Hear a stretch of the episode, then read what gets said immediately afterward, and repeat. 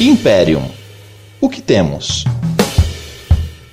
Michel Foucault, importante filósofo e sociólogo francês, em sua aula inaugural no Collège de France, em dezembro de 1970, ao assumir a presidência da Cátedra de História dos Sistemas de Pensamento, deixada por seu antigo professor Jean Hippolyte, nos trouxe uma profunda análise sobre o domínio dos discursos dentro da sociedade, configurados através de formas de poder e de repressão.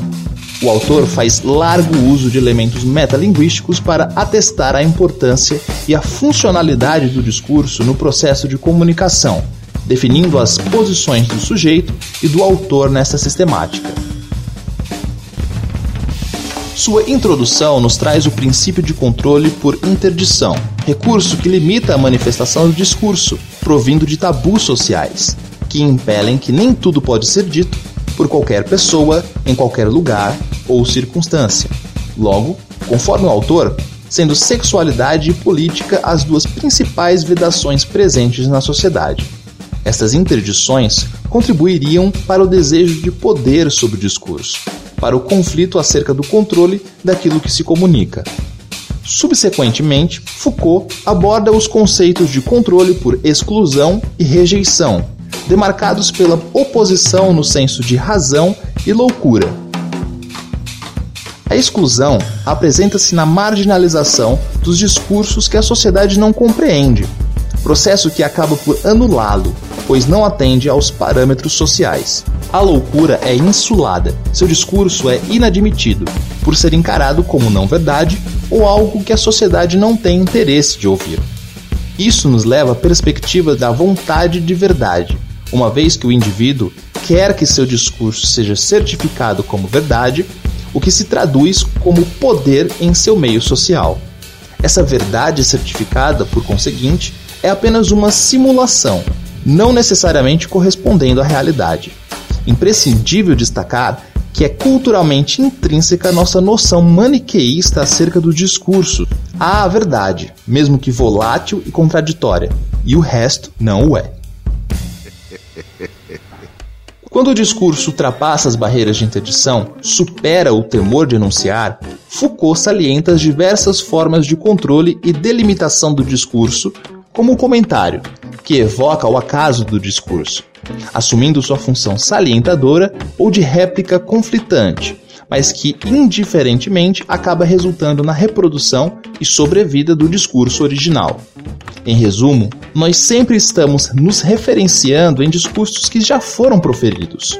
Outro elemento é o autor, encarado como origem das significações contidas no discurso, sendo o que traz a configuração geral do jogo de identidade e subjetividade que limita o enunciado. Ainda nessa perspectiva, inclui-se a disciplina, cujo domínio é exercido na produção dos discursos, impondo limites e regras, o que volta a remeter ao processo de validação e aceitação, ou seja, de atribuição de verdade.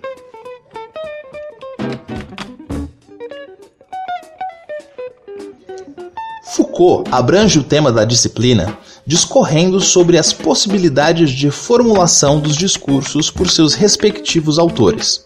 O conceito de ritual confere a qualificação do sujeito, das circunstâncias, do comportamento, da eficácia e do efeito do discurso sobre os interlocutores. É o conjunto daquilo que de fato infere na confecção do discurso. Quem está enunciando? O que está fazendo? para quem e como, sobre o que e quando.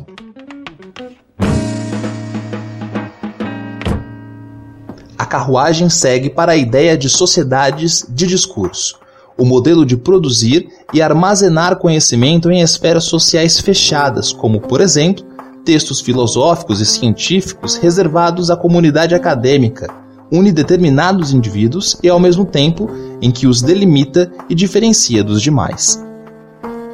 Foucault é veemente ao abordar a especificidade do discurso, deixando evidente como os discursos são inevitavelmente ideológicos. Antes de serem emitidos, o tema já existe, assim como a ideia, o desejo e o sentido. Os instrumentos também já se antecipam, uma vez que serão utilizados os signos e protocolos linguísticos que já estão disponíveis. Somos trazidos de volta à realidade quando o autor francês paraleliza todo o conteúdo apresentado em seu presente discurso com o fato de estar se pronunciando naquele ambiente acadêmico, diante das diversas expectativas alheias, no lugar antes ocupado por seu admirado professor Hipólito, e numa situação de pesar pela perda do mesmo, assim concluindo simetricamente seu texto.